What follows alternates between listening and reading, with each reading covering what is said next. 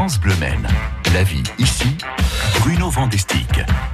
Solution travail pour vous qui êtes peut-être à la recherche d'un emploi. C'est Bruno Vandestick qui s'occupe de l'emploi chaque matin avec un petit coup de projecteur Bruno aujourd'hui sur l'association La Cravate Solidaire qui étend son rayon d'action. Bonjour Bruno. Bonjour Mathieu Doucet, bonjour et bienvenue à France Bleu Maine, Blandine Landoas. Bonjour. Vous êtes la directrice de l'association La Cravate Solidaire. Et effectivement, votre rayon d'action, votre association est en train de l'étendre sur le territoire sartois en ce moment. Pour bien comprendre pourquoi, commençons par le rappel, Blandine Landoas, de ce qu'est, ce que fait la cravate solidaire eh ben, La cravate solidaire aide les demandeurs d'emploi à réussir leurs entretiens de recrutement. Donc c'est très concret.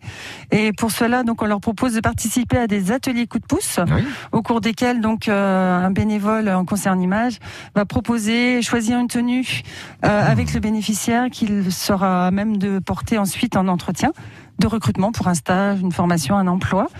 Et ensuite, euh, dans, donc dans un même temps, euh, il sera reçu par deux bénévoles qui sont plus RH, euh, donc des spécialistes du recrutement, et ils vont pouvoir bénéficier à ce moment-là d'une simulation d'entretien mhm. et d'un débriefing qui va leur permettre de mettre bien en avant leurs compétences personnelles et professionnelles. Sur votre site internet, il y a une accroche, je m'autorisais à la lire, je l'aime bien. L'habit ne fait pas le moine, point de suspension, mais il y contribue. Voilà, c'est exactement ça. En fait, forcément, quand on pense conseiller en image, mhm. eh bien, l'apparence on, a vraiment plaisir à dire que l'apparence est très importante.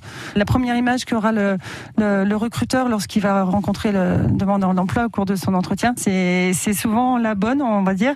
Donc il faut pas, il faut pas se louper pour parler un petit peu familièrement. Et voilà, c'est pour ça que l'atelier commence par un conseil en image. Blandine Landoas, la cravate solidaire en ce moment, ce sont des partenariats qui se multiplient. Ça veut dire Ça veut dire qu'on est, euh, on est amené aujourd'hui à proposer notre atelier qui normalement est localisé dans 93 rue nationale. On est amené à le proposer donc en dehors des frontières de la métropole, puisque depuis la fin d'année, donc on propose euh, notre atelier coup de pouce en délocalisé sur euh, des communautés de communes comme Écomois. Depuis quelques temps, on est aussi euh, sollicité par les agences Pôle Emploi, bien ça, par exemple de Mamers, de Sablé. Donc voilà, on est très heureux de pouvoir déjà préparer un petit peu l'avenir.